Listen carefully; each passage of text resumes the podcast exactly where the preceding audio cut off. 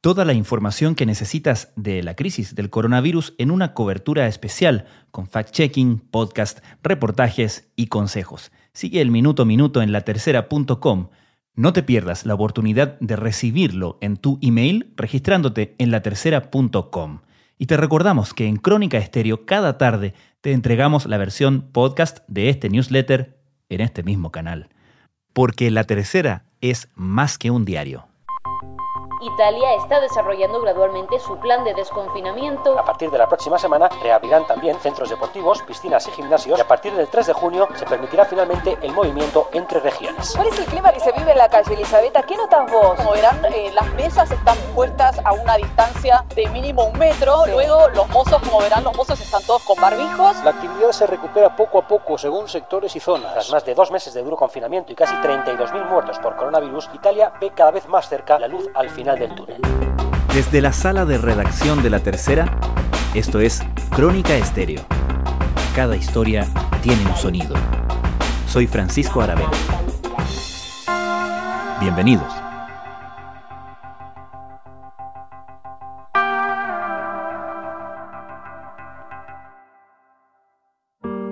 Italia ha registrado casi 800 nuevos fallecidos por coronavirus. En las últimas 24 horas ya son más de 4.800 los muertos en este país, de ellos más de 3.000 en Lombardía, la región más afectada. Fue el epicentro europeo de la pandemia del coronavirus. Las informaciones, las cifras, las imágenes y las historias que llegaban desde Italia sorprendían a todo el mundo. Se trataba del primer país que mostraba al resto del planeta las dimensiones de la pesadilla y que auguraba lo oscuro que se pondría el panorama para el mundo entero. Lo que pasaba en Italia podía servir de lección, una ventana al futuro. Bueno, ahora sí, te digo, yo de la mañana salí a comprar un poco de cosas para comer y bueno, se ve menos gente de todas maneras. En, en Crónica Estéreo, el 12 de marzo conversamos con dos chilenas residentes en ese país para entender cómo se vivían esos primeros días de crisis. Yo recibí pacientes hasta el viernes en la tarde y nadie se estaba tomando esta situación muy en serio. El gobierno italiano recién había decretado la cuarentena total y ni ellas ni nosotros dimensionábamos cuán mal se pondría todo. Italia alcanzó este viernes los 9.000 fallecidos al registrar más de 900 muertes en las últimas 24 horas, un aumento récord en el... Hoy, más de dos meses después, Paula Núñez y Carolina Oxenius nos cuentan qué ha pasado en estos 70 días, tras los cuales pueden volver a salir a las calles y a los parques. Y reflexionan sobre lo que ha pasado mientras siguen lo que pasa en Chile, que vive los días más oscuros de la pandemia hasta la fecha. Y el miedo de todas maneras estaba. Y, y existe, yo, yo sí, yo todavía tengo tengo susto de la, de la enfermedad en sí, estoy más tranquila en el sentido de que ya hay más disponibilidad en los hospitales, entonces no estaba la, la, tragedia de que si tú te enfermabas a lo mejor no tenías la asistencia, ¿no? No solamente lo que tenía relación con el virus, sino que cualquier otra enfermedad no te iban a, a atender. Paula Núñez es abogada y vive en Milán. Por esa parte un poquito más tranquilo, pero siempre, bueno, el virus, como tú sabes, es tremendo, o sea, aparte que toma mucho tiempo, aunque no, no vayas al hospital, o sea, he conocido casos de gente que se, enfermó, sí tuvo fiebre, sí tuvo la, la tos seria, pero no tan seria como para ir al hospital, entonces, y eso tomó más de un mes en mejorar porque aparecía que se iba, pero después vuelve, entonces es un virus bien, bien complicado. Continua a crescere il numero delle vittime della pandemia, ma l'attenzione si sposta dall'Europa verso altri continenti.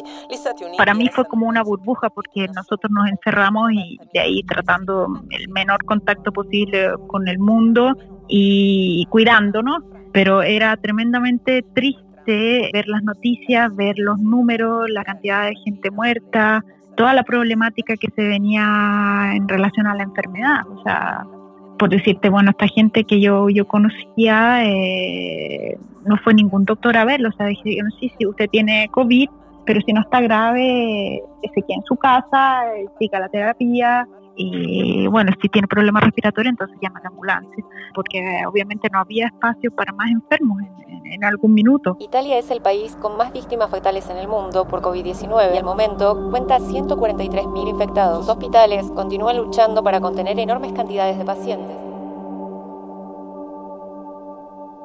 Lo que tú le tratabas de transmitir a tu amigo, familiares acá en Chile, era un poco la, gravedad de la situación para evitar llegar a eso, ¿no?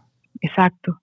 Eso es lo más importante. O sea, yo, lo más importante es que se hagan las cuarentenas y se cumpla lo que dice la autoridad, porque si no es, es tremendo, es tremendo. Imagínate tú que aquí en Italia, de todas maneras, la gente fue bastante civilizada y, e igual tuvimos esos números gigantescos, sobre todo en Lombardía, si Lombardía todavía está complicado. La primera apertura fue el 4 de mayo, pero con mucho miedo. Yo el 4 no, no empezamos a salir de a poquito para poder caminar un poco. Mis hijos no salían desde marzo. A los niños no los saqué nunca, ni siquiera al supermercado. Mm. Por eso te digo, de a poquito empezamos el 4 y para mí eh, esta semana es más complicado porque ya se abrió mucho más, pero hay mucha gente en la calle entonces, a mí me da más, más susto, o sea, yo estoy esperando a ver qué pasa ahora para ver cómo empezar a moverse, porque obviamente los números de la semana pasada y esta van a salir la próxima semana, entonces hay que estar con mucha cautela y de hecho las autoridades también lo están diciendo porque hay mucha gente afuera, a lo mejor están sin máscara y todo eso, y entonces la autoridad dijo, pucha, si volvemos a los números, vamos a tener que cerrar de nuevo, entonces no es la idea. Gracias a la autorización del gobierno y después de dos meses con la persiana bajada como consecuencia de la pandemia del COVID-19, el comercio local ha podido reanudar labores con estrictas medidas de seguridad y con bajas expectativas de ventas. Porque obviamente la, la crisis económica está, está. Y eso por otro lado no sirve tampoco que se vuelva a la cuarentena, ¿no? Además del temor cuando uno recién comienza nuevamente a, salir. ¿Hay algo que tú creas que ha cambiado definitivamente en tu entorno, en la, en la sociedad, en la manera en que la gente se relaciona? No, no lo sé, no te sabría decir en este minuto yo, porque personalmente estamos todavía medio, medio guardados. No he visto amigos, o sea, a los que he visto a distancia de un metro, sin tocarnos, sin nada. Entonces eso ya es un cambio, creo creo que sí, también la forma de trabajar, o sea, mucha gente todavía sigue trabajando en smart working porque en los lugares de trabajo no pueden garantizar la, la el mínimo de, de, distancia, la seguridad para poder trabajar tranquilo. Entonces eso también va a seguir. Las escuelas no vuelven.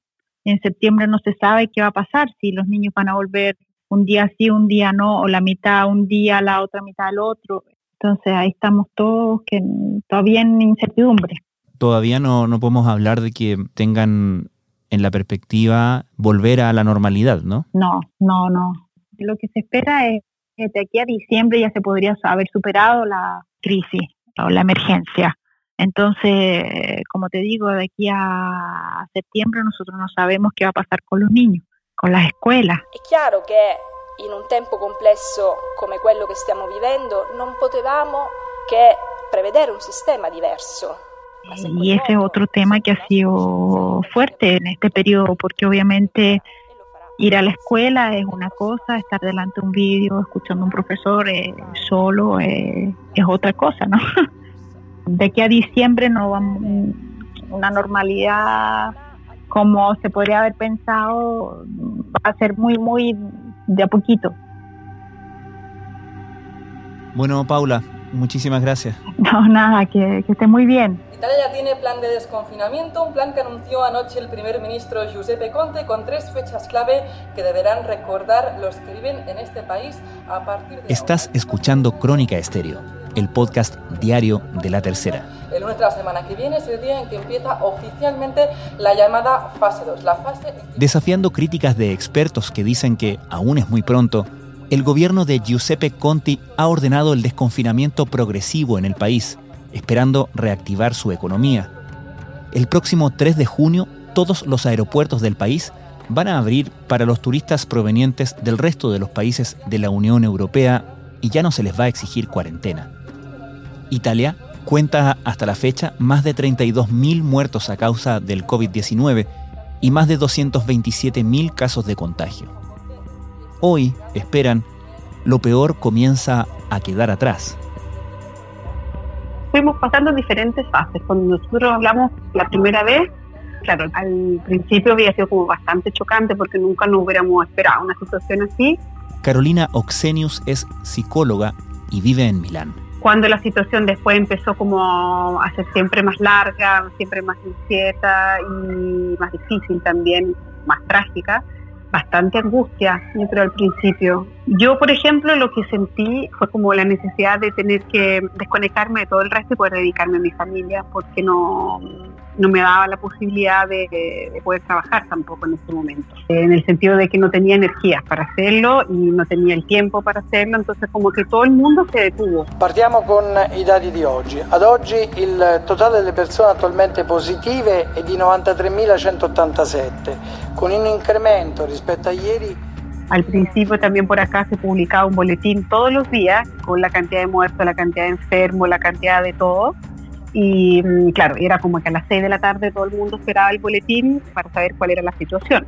Todas esas noticias que después fueron como saliendo a la luz de cómo se manejó acá todo el tema, de, cómo no se cerraron zonas que se tenían que cerrar y todo eso, claro, eso después se fue como transformando en las personas en, rabia, ¿no? Que yo creo que es un poco lo que pasa también en Chile en este momento, por lo que yo sé como en el fondo crónica de una muerte anunciada, ¿no? Tú mm. sabes lo que va a pasar, tienes las informaciones para tomar las decisiones correctas y hay toda una serie de factores económicos, eh, políticos, que no permiten que las cosas se hagan como se tienen que hacer.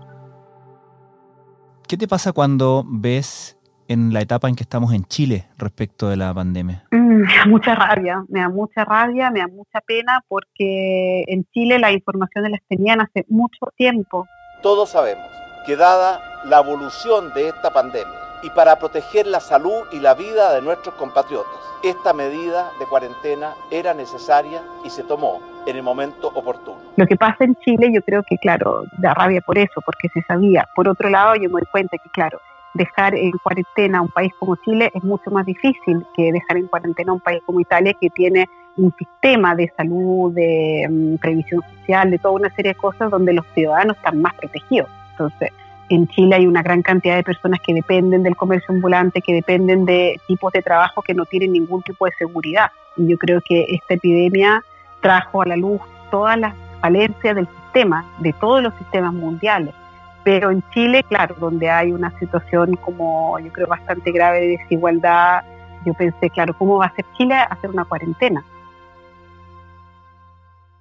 Tú estás en Milán, ¿verdad? Sí, sí, sí, ahora estoy en Milán. ¿Has vuelto a salir a la calle? ¿Has retomado algo de tu vida antigua? Sí, pero con muchas precauciones, porque también acá el, el, tema fue que, bueno, a principios de mayo empezamos lo que fue la fase 2. Entre llamamientos a la prudencia, más de 4 millones y medio de trabajadores italianos vuelven hoy a sus puestos en la industria, la construcción y el comercio mayorista con un nivel de contagio, por ejemplo, acá en Lombardía que todavía sigue alto, en Milán que todavía sigue alta, en Lombardía en general, en Milán todavía no tenemos números bajos, entonces con mucha cautela y con mucha precaución. También abre los parques y se podrán celebrar funerales con un número máximo de 15 asistentes. Y se Acá se puede salir solamente con mascarilla y después, ahora que empezamos el 18, la, la fase 3, ahora, claro, yo sigo trabajando desde mi casa veo a los pacientes por Zoom o por Skype o esas cosas así. Salgo ahora, no tengo la preocupación como antes, claro, de ir al supermercado, esas cosas así, claro, ahora las hacemos, pero con precauciones. El transporte público va a ser uno de los puntos críticos del reinicio. Las regiones tienen la tarea de especificar. ¿Y me puedes contar, no sé si puedes como compartirme algo como conclusiones generales, observaciones generales justamente de tu trabajo con tus pacientes, por ejemplo, en términos de estado anímico, en términos de qué mm, reflexiones quedan? ¿Cómo se enfrenta esta fase nueva en todo este proceso? A ver, complejo, complejo, lo hemos analizado bastante con los colegas. Yo fundé con otros colegas la Asociación Italiana de Investigación sobre Trauma y Disociación, así que nos ocupamos bastante de estos temas en estos meses. Claro, lo que hemos visto, a ver, los niños, en algunos casos, la posibilidad de tener los padres cerca los ayudó, pero en otros mucha regresión, mucho miedo, mucho miedo de los niños todavía a salir y lo que estamos observando bastante con los adolescentes es la dificultad a retomar una vida normal.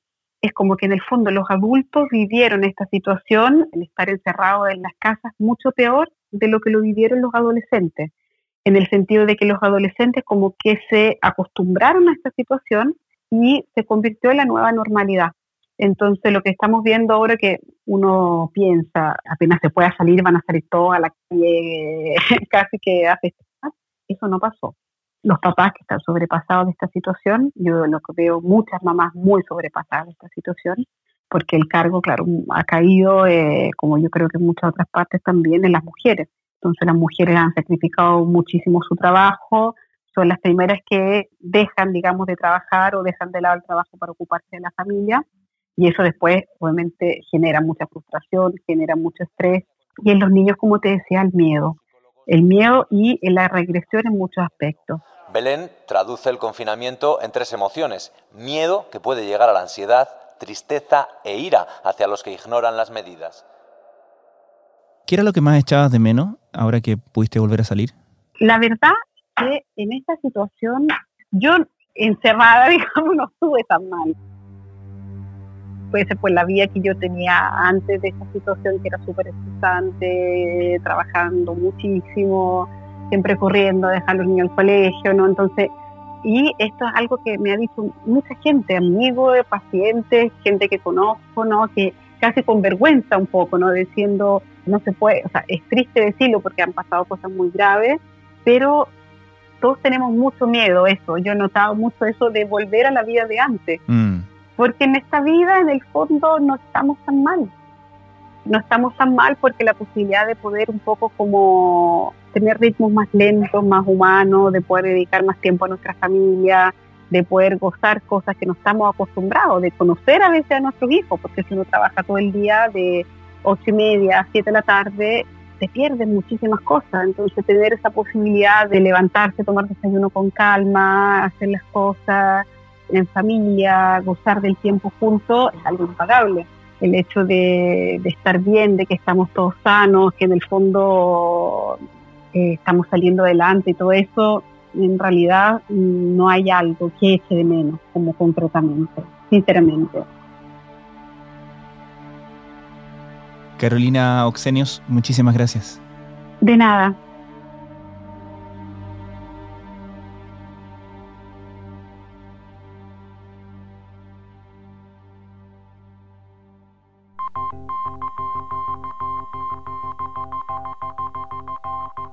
Crónica Estéreo es un podcast de La Tercera.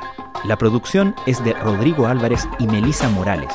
Y la edición de quien les habla, Francisco Aravena. La postproducción de audio es de Michel Poblete. Nuestro tema principal es Hawaiian Silky de Sola Rosa, gentileza de Way Up Records. Nos encontramos pronto en una nueva edición de Crónica Estéreo. Les recordamos que todos nuestros capítulos de Crónica Estéreo están en latercera.com slash podcast y también en Spotify, Apple, Google y donde sea que escuchen sus podcasts.